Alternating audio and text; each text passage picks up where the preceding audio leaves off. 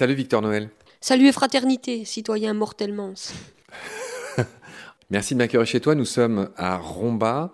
On entend des ramiers, on entend des tourterelles, on entend des bagnoles qui passent en bas de chez toi. On l'assume, on a ce petit vent frais. Dans ce troisième épisode, on va rester proche de l'eau, de cette chère Moselle qui coule pas loin. La dernière fois, on avait parlé euh, des castors, on avait parlé aussi des sternes. Pierre Garin, il y a une Mm. grosse colonie là à côté sur un étang artificiel, tu m'as dit? Ouais, en étant une ancienne gravière. Une ancienne gravière qui a été rachetée par la LPO, qu'on salue au passage. Victor, on va rester proche de l'eau, comme je disais. On va parler un peu des cormorans.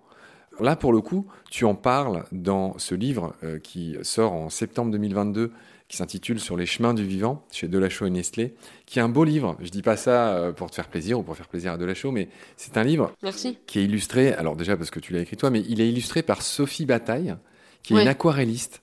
Elle a fait un super travail. On a été ensemble dans la forêt, au bord de la Moselle, et c'était des chouettes moments. Puis de voir aussi, par exemple, sur la couverture, il y a, il y a Sophie a dessiné un super être, et ça fait bizarre de voir, parce que finalement, ce être, c'est un être qui a de la forêt derrière chez moi, ça fait bizarre de voir un peu mon environnement familier euh, dessiné. Ça fait plaisir. qui va être imprimé à des milliards d'exemplaires, Victor. À des milliards, des dizaines de milliards. Citoyen Noël. Plus de livres que d'humains sur Terre. Tiens, allez, une question. J'ai envie de te taquiner. Tu sais combien il y a d'arbres sur Terre à peu près? Bah, je me suis déjà posé cette question, mais je pense que quand on calcule ça, c'est faussé. Parce qu'on se dit, qu'est-ce qu'un arbre? Est-ce qu'une petite pousse comme ça qui vient de pousser, c'est un arbre? À partir de quel diamètre on dit que c'est un arbre? Parce que si maintenant je vais de la forêt et je compte les arbres, je vais compter juste les gros arbres, je vais pas compter toutes les petites pousses qu'il y a partout. Donc je pense que c'est une question un peu biaisée. Tu fais bien de le dire, mais je vais quand même y répondre. Si on part du principe qu'un arbre, c'est plus de 7 mètres, à peu près, effectivement, c'est pas assez de toundra, là, les saules, les bouleaux nains et, et- et autres arbres euh, bizarroïdes.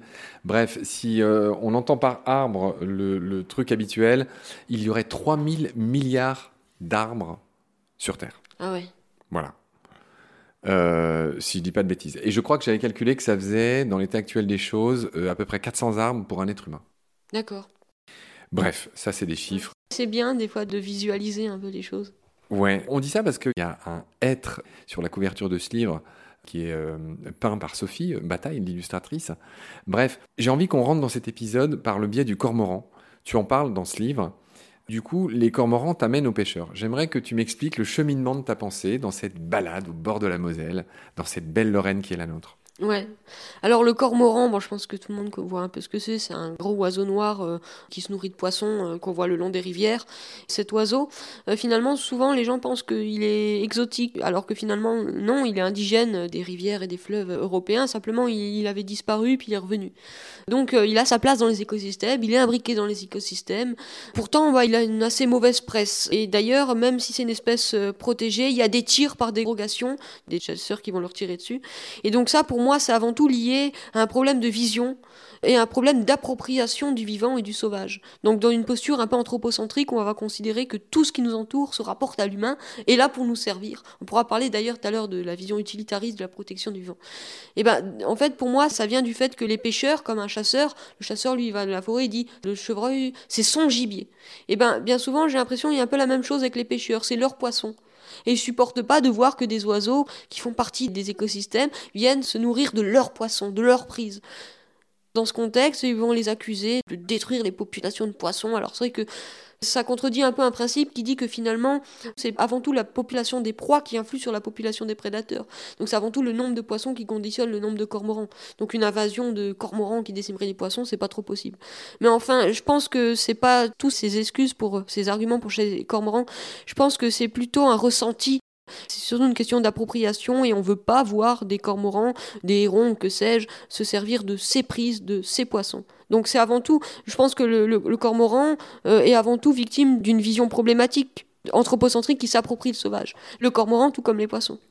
De ce que Manon Tissidre, la directrice du réseau Centre de soins faune sauvage, appelait un problème de colocation. Ouais. Le pêcheur et le chasseur considèrent que bah, tout ce qu'il y a autour, bah, c'est à lui, Hum, hum. euh, et que euh, tout ce qui vit autour, euh, cormoran, que sais-je, lynx, on pourrait dire ouais, ça, bien sûr. du lynx aussi, et que voilà, ils sont perçus comme des empêcheurs de tourner en rond, et ils sont éliminés. D'ailleurs, le lynx en devient même ridicule, parce que les chasseurs se présentent comme les fameux grands régulateurs qui sont complètement fondamentaux. Or, quand il y a des lynx qui vont prédater des chevreuils naturellement, ils sont toujours pas contents et euh, pour eux ça bouscule les plans de chasse et ils veulent même réguler les lynx. Donc ça montre un peu le ridicule de la chose. Et même le busard, même le comme il y a des lâchers des fois de perdreaux, de faisans, même le busard est pas aimé par les chasseurs parce que c'est soi-disant un concurrent. Mais pour revenir sur la pêche, souvent on entend ça, les naturalistes vont justement critiquer ce fait de vouloir tuer les, les cormorans. Mais souvent on pense qu'aux cormorans, on pense pas aux poissons. C'est très bizarre. On va penser aux chevreuils qui se font tirer par des chasseurs, on va pas penser aux poissons qui se font pêcher par des pêcheurs de loisirs. Et ça, ça montre une certaine catégorisation de l'empathie. C'est comme un centre aéré. Maintenant, imaginez un centre aéré qui va à la chasse. Ça choquerait tout le monde. Pourtant, un centre aéré qui va pêcher des poissons, ça choque personne. Pourtant, le poisson, il est stressé, il est remonté dans un environnement qui n'est pas le sien. Donc, il y a souvent l'argument de dire on le relâche. Mais imaginez quelqu'un qui va prendre un oiseau avec une canne à pêche, qui va le plonger dans l'eau, qui même s'il le relâche, tout le monde serait choqué. Et pourtant avec le poisson, on n'est pas choqué. Donc ça montre euh, voilà cette, fameuse catégorisation de l'empathie, comme s'il y avait des espèces plus ou moins disposées à recevoir notre empathie. C'est quelque chose de problématique et ça en dit long aussi sur nos liens avec le vivant, euh, qui doivent être complètement repensés. Et d'ailleurs, même l'IPBES, je crois pas qu'il parle de ces trucs avec les poissons, mais même l'IPBES dit. Pardon, juste pour préciser, ne perds pas le fil, que l'IPBES, c'est l'équivalent du GIEC pour la biodiversité. Voilà. GIEC, c'est le climat, l'IPBES, mm. c'est l'organisme international qui étudie ce qui reste de la biodiversité. Pardon, je t'ai interrompu. Ouais. Dans leur dernier rapport, euh, ils disent justement lutter pour la biodiversité, euh, limiter son impact sur la biodiversité, c'est avant tout culturel et c'est avant tout un autre rapport au vivant. Et ça, ça doit se refléter, ce changement doit se refléter partout, même dans ce qui nous semble, même les choses des plus anodines. Une société finalement qui continue à avoir euh, comme loisir de s'en prendre à des poissons, ça colle pas avec euh, les valeurs de cette nouvelle société respectueuse du vivant. Même ces, petits détails qui nous paraissent anodins, euh, finalement, reflètent notre rapport au vivant. C'est un changement culturel complet que nous devons entreprendre. Victor, il y a quelque chose qui m'a beaucoup intéressé dans ton livre sur les chemins du vivant, c'est cette notion de friche c'est cette notion de choses un peu moches euh, versus quelque chose qui doit être joli. Des choses qui sont abandonnées par les hommes, comme les friches industrielles, ont tes faveurs. Tu en parles dans ce livre. Et c'est rigolo parce que tu commences à en parler à propos d'Amazon. J'aimerais pareil que tu nous remettes ça en perspective parce que la Lorraine a la chance ou la malchance, c'est selon, hein, ça dépend de l'angle avec lequel on observe ça. Parle-moi d'Amazon et des friches.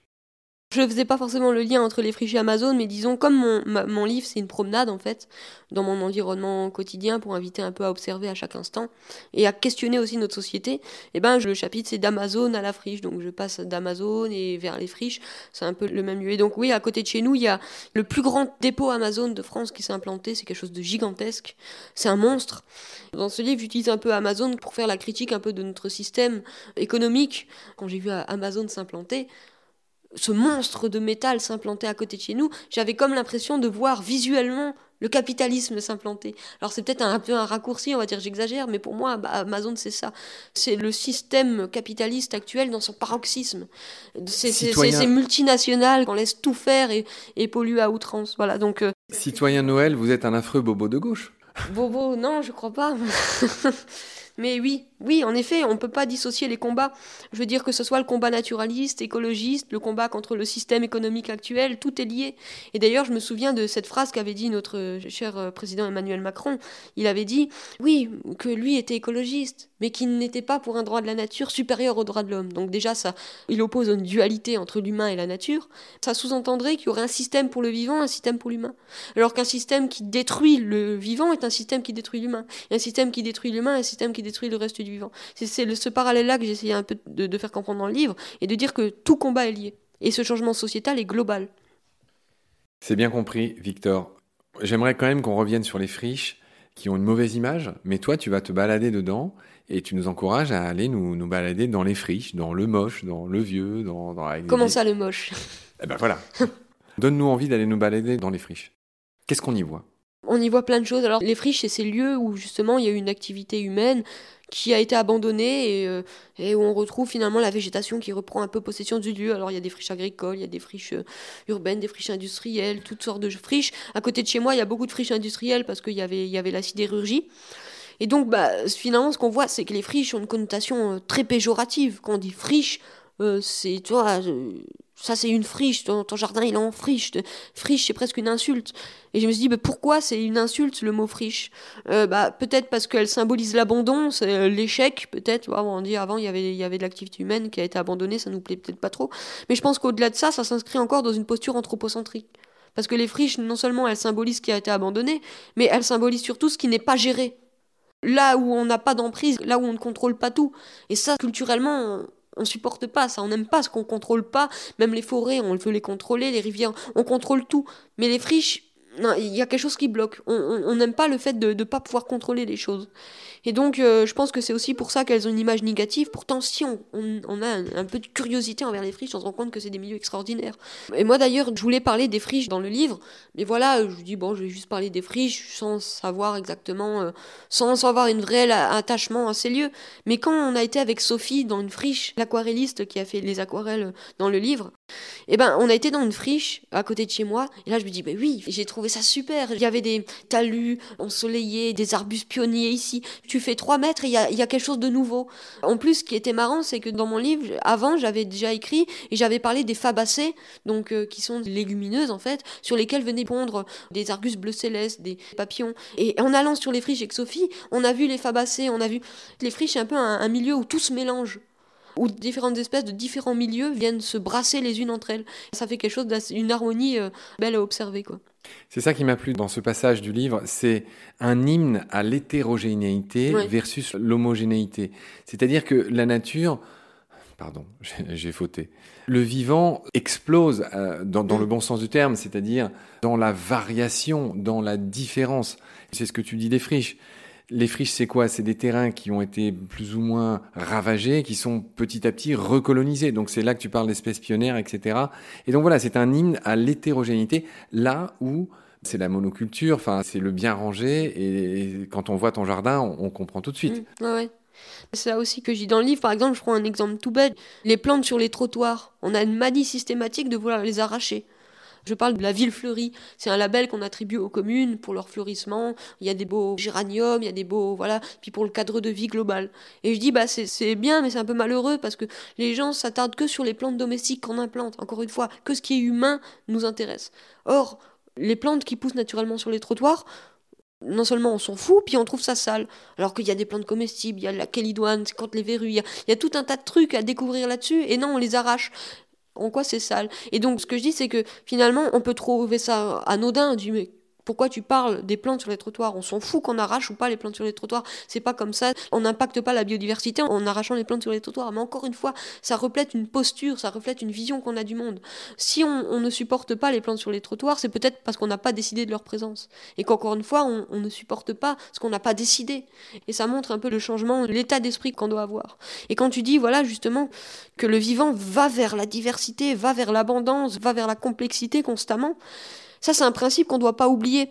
Et à la fin du livre, je dis que c'est peut-être avant tout une affaire de sens aussi, le changement. En sens propre du terme, c'est donc vers quel sens on va vers quel sens on va On va vers le sens du vivant. Le vivant, il va dans quel sens? Il va dans le sens de la diversité. Donc soyons nous-mêmes attirés par la diversité, soyons obsédés par la diversité, euh, sans même se poser de questions. Je veux dire, vous avez un jardin, sans même savoir pourquoi vous, vous faites plus de diversité, à quelle espèce ça va servir ou que sais-je, par simple réflexe. On devrait préférer, je ne sais pas, un chemin quand il est sinueux que quand il est droit, par simple réflexe de rechercher la diversité. Et à ce moment-là, je pense qu'on arrivera un peu à se défaire de cette contradiction qu'on a actuellement avec le reste du vivant. Parce que finalement, on se rend compte qu'actuellement, l'humanité, enfin notre société en tout cas, pas l'humanité en tant que telle, produit un effondrement terrible des espèces. C'est contradictoire parce qu'on est nous-mêmes des vivants. Or, on ne peut pas se défaire de ce que nous sommes, nous sommes vivants, alors faisons comme le vivant, prenant le sens de la diversité. Victor, dans cette même partie du livre, tu abordes un domaine que je qualifierais de plus technique, de moins philosophique. Tu parles de la compensation écologique. Alors c'est pas quelque chose que je pense le grand public maîtrise bien. Donc déjà j'aimerais que tu nous expliques ce qu'est euh, cette compensation écologique et j'aimerais aussi que tu nous expliques pourquoi tu dis que ça pêche. Que ça pêche ah, Dans le sens que ça foire, euh, ah que ça marche pas bien quoi. Attends, mais t'es lorrain ou quoi? J'ai l'impression qu'on parle pas la même langue. Ouais, je sais pas. Ici, il y a la clanche, il y a quoi d'autre? Oui. Ouais, il y a, pas mal d'expressions comme ça. La drache aussi, non? Ça, j'ai jamais entendu. Puis le café clatch aussi. Ouais. Alors la clanche, pour, pour nos amis qui ne sont pas de Lorraine, c'est la poignée de la porte. De Moselle surtout d'ailleurs. Ah bah attends, ça va, attends, moi je suis de Meurthe-et-Moselle. Ah oui, on dit- ouais, on mais t'es on- t'es pas loin. Oui, Parce que les Meusiens, je sais pas s'ils disent ça. Certes. On dit l'Alsace-Lorraine était annexée par les Allemands, mais non, c'est l'Alsace-Moselle. D'ailleurs, les particularités qu'on a en Alsace et en Moselle, c'est pas la- l'Alsace-la-Lorraine, c'est Oui. l'Alsace et la Moselle. Oui, c'est vrai, c'est vrai. C'est très juste ce que tu dis. C'est-à-dire qu'en effet, il y a l'Alsace, donc euh, que les gens se représentent. Toi, là, on est en Moselle, on est, Ouais. on est dans les coins de Metz, on est à Rambas, très exactement. Voilà. Et tu as raison de dire que la partie de la Lorraine annexée était infime, et c'était précisément la Moselle, Voilà. et pas la fameuse Meurthe-et-Moselle, la Meuse Et, les Vosges. les fameuses Vosges. Alors, j'aimerais qu'on en revienne à ces histoires de compensation écologique. J'aimerais déjà que tu nous expliques ce que c'est, en quoi ça consiste, et pourquoi tu penses que bah, c'est pas topissime. La compensation écologique, c'est de la compensation. Par exemple, si on va maintenant détruire une, une zone naturelle, qu'on va un peu interférer dans son fonctionnement, qu'on va un peu la, la gratter, perturber un peu euh, un milieu naturel ou le détruire complètement, eh ben, on va devoir, on va devoir faire une compensation écologique. Par exemple, typiquement, replanter des arbres, Replanter des introduire de nouvelles espèces, Voilà, euh, introduire des espèces qui ont été euh, endommagées par euh, les travaux, etc. Voilà, faire des aménagements ailleurs. Par exemple, si on a détruit une zone humide, on va créer une zone humide ailleurs. On va, on va essayer de compenser ça en essayant de, de favoriser d'autres milieux dans lesquels pourraient s'épanouir les mêmes espèces qui ont été détruites ailleurs. Donc d'essayer d'avoir un impact nul à la fin.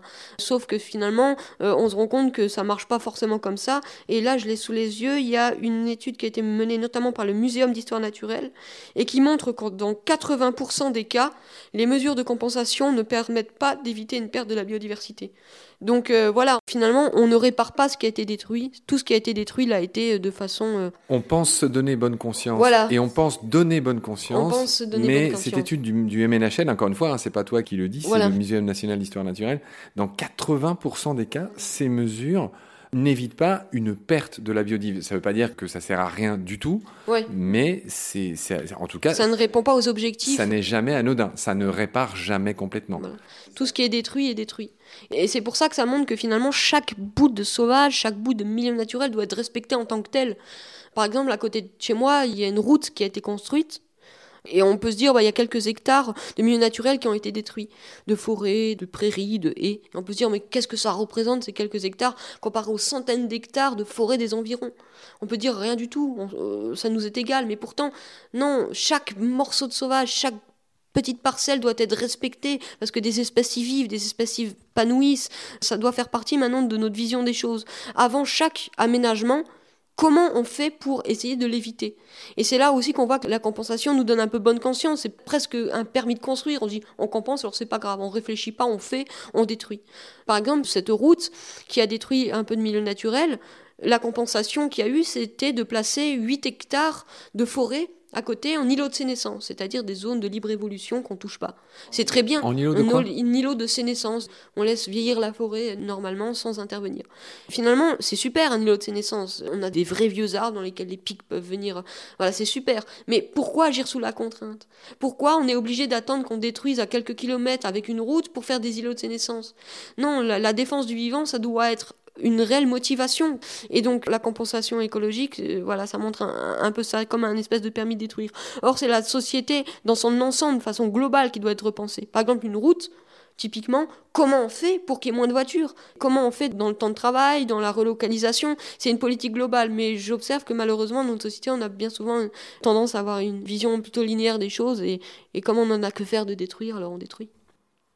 Dis donc, Victor, tu n'es pas très gai.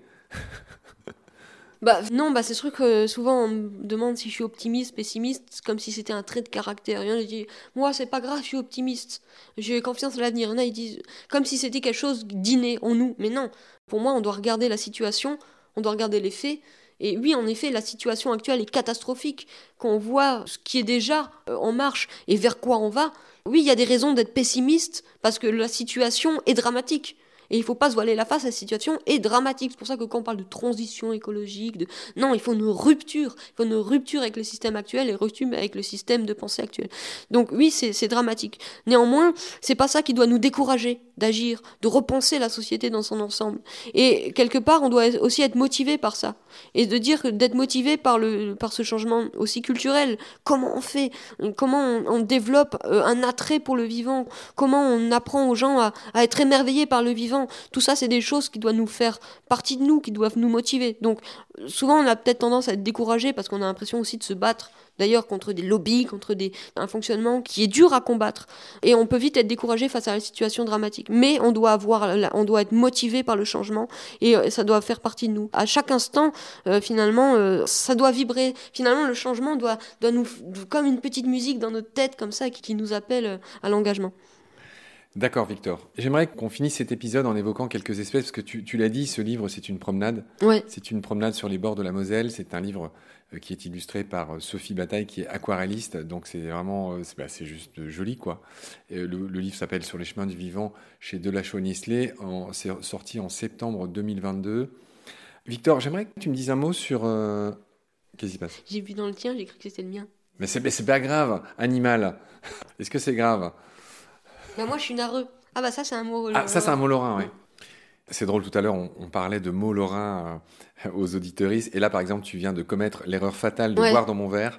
Donc tu viens de me faire des grands signes pour me dire que tu venais de boire dans mon verre et je t'ai dit que c'est pas grave. Et je dis ah oui mais pour moi c'est grave parce que je suis narreux. Ouais, je suis narreux. Et narreux c'est typiquement un mot lorrain. Ouais, les, les, gens comprennent pas ça ailleurs. Ils disent ça craint ou par exemple les, ailleurs dans d'autres régions. ça veut dire difficile. Ouais. Avec la bouche. Souvent les gens ils pensent par exemple quand je veux pas boire dans le verre de quelqu'un, les gens ailleurs pourraient penser que c'est à cause des bactéries que j'ai peur des bactéries. Non, c'est simplement ça me dégoûte quoi. C'est ça, c'est ça que ça veut dire narreux. Tu es donc narreux. Voilà. Bon, c'est bien enregistré. N'empêche que c'est toi qui as bu dans mon verre. Qu'est-ce que tu veux que j'y fasse, mon vieux? Ouais. Il faut pas que j'y pense. Victor, donc on va reprendre ta promenade. On va finir cet épisode par des choses moins, euh, on va dire, euh, polémiques ou en tout cas euh, pessimistes, dérangeantes, mais qu'il faut évidemment évoquer. C'est ce que tu fais. J'aimerais que tu me dises un mot sur le hêtre, cet arbre qui est en couverture du livre. tu as été fasciné par les mycorhizes. Donc toujours pareil, j'aimerais que tu nous expliques ce que c'est et pourquoi ça te fascine. On l'a appelé le être grotte parce qu'il y a comme une, espèce de grotte qui vient rentrer dans, dans les racines de l'arbre. Donc moi j'aime bien les hêtres parce que c'est un arbre que je trouve très beau et c'est l'arbre peut-être le plus commun qu'il y a dans les forêts à, côté de chez moi. Malheureusement d'ailleurs... Qui souffre. Qui souffre à cause du dérèglement climatique, ouais, en effet. C'est un arbre qui a besoin d'eau et quand je regardais les projections, les cartes euh, qui projettent un peu la répartition des hêtres euh, dans le futur, ça fait peur. Il y aura presque plus que des hêtres que dans les Vosges, dans le Jura, dans... puis d'ici là que dans les fonds de vallon. Moi, ça, m'attriste beaucoup, surtout que c'est une des espèces les plus communes. Et donc, ouais, dans mon livre, il y a une partie qui s'appelle le vieux être. Je m'arrête devant un, vieux être qui est mort. Et, je dis que finalement, le être qui paraît mort à nos yeux ne l'est peut-être pas tout à fait, parce que ses racines, même en apparence mort, peuvent être encore connectées au réseau mycorhizien. Et les réseaux mycorhiziens, j'ai découvert ça il y a quelques temps. Et dès que j'ai entendu parler de ça, j'étais épaté. Je savais pas que ces choses-là se passaient sous nos pieds. Et en fait, donc les réseaux mycorhiziens, ce sont ces, ces réseaux que forment les champignons et les plantes, les systèmes racinaires des plantes et des arbres, et donc qui leur permettent non seulement d'échanger des nutriments, de l'eau, euh, donc euh, les plantes, de par la photosynthèse, produisent du sucre, qui va circuler dans les réseaux et qui va bénéficier aux champignons. Et les champignons, eux, qui ont un système beaucoup plus étendu que les plantes, euh, vont pouvoir offrir aux plantes euh, voilà, les sels euh, minéraux. Les... Passe-moi le sel, je te donne du sucre. Voilà. L'arbre donne le sucre, la sève, ce que tu viens de dire. Et les mycorhizes, elles, puisent tous ces sels minéraux dans le sol. Pardon, je t'ai interrompu. Ouais, bah voilà. Et donc finalement, quand on y pense, c'est quelque chose d'extraordinaire parce que finalement, c'est des, espèces complètement différentes les unes des autres et qui forment une symbiose qui est sous nos pieds tous les jours, qui fait partie de notre vie et qu'on ne voit pas et qui est pourtant tellement importante dans nos vies parce que c'est les réseaux mycorhiziens, c'est les mycorhizes, les champignons qui ont permis aux plantes de coloniser le milieu terrestre. Et non seulement ils échangent des, des nutriments, mais en plus de ça, ils échangent des informations. Et c'est ça qui m'épate le plus. Ce qui m'épate aussi, c'est qu'on sait ça depuis pas longtemps.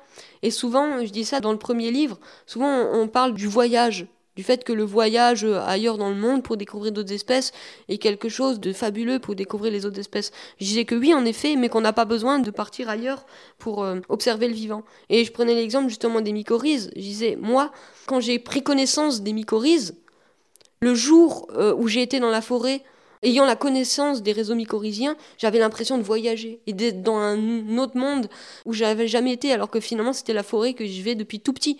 Mais le fait d'apprendre de temps en temps de nouvelles choses sur le vivant, ça nous fait complètement le voir d'une autre façon.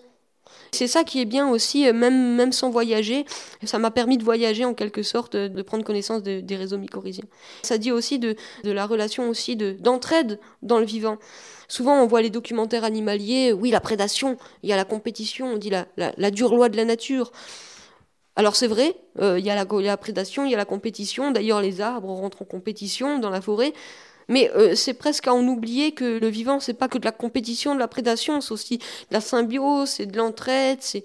D'ailleurs, ça nous sert aussi des fois à légitimer certaines pratiques euh, en interne de l'humanité. On dit dans la nature c'est comme ça, alors euh, c'est pas grave si on domine, c'est pas grave si on exploite.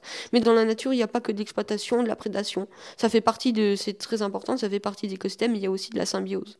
Et oui, voilà, dans la forêt, il y a la compétition entre les arbres. Mais il y a aussi de l'entraide entre les arbres, c'est-à-dire que souvent on dit ah bah il faut couper les grands arbres pour que les petits poussent. Mais euh, les petits sont aussi nourris par le grand qu'on veut couper. Les petits profitent de l'arbre mère finalement en quelque sorte et puis quand cet arbre tombera, euh, pas besoin d'une tronçonneuse, quand cet arbre tombera au bout d'un certain temps naturellement, ils prendront le relais de ceux qui l'a nourri. Mais voilà, ça fait partie de leur naturel des choses. Il n'y a pas besoin de tronçonneuse pour que les forêts soient en bonne santé. On se donne bonne conscience en disant on gère les forêts parce qu'elles en ont besoin. Non, ayons l'honnêteté tout simplement de dire on gère les forêts pour nous-mêmes parce qu'on a besoin de bois, c'est tout. Pourquoi aller chercher euh, des prétextes écologiques? Sur ce constat de pur bon sens, mon cher Victor, s'achève ce troisième épisode. Je te retrouve très vite pour le dernier. D'ici là, prends soin de toi. Salut Victor. Salut Marc. Comment faire pour que l'on accorde plus de valeur à quelques hectares de forêt qu'à une route? Comment faire pour que soit accepté le partage de l'espace avec nos cohabitants non humains? Comment inciter, lors de chaque décision, lors de chaque action entreprise, à mesurer l'impact sur le vivant. Comment changer l'indifférence en attention? Comment faire pour que le vivant soit défendu pour son existence propre? Comment appeler à ne plus considérer le vivant comme un puits de ressources inépuisables? Comment parvenir à ne plus percevoir le vivant comme un simple décor? Comment faire pour que soit préférée la sobriété au consumérisme, l'humilité à la prétention face au reste du vivant?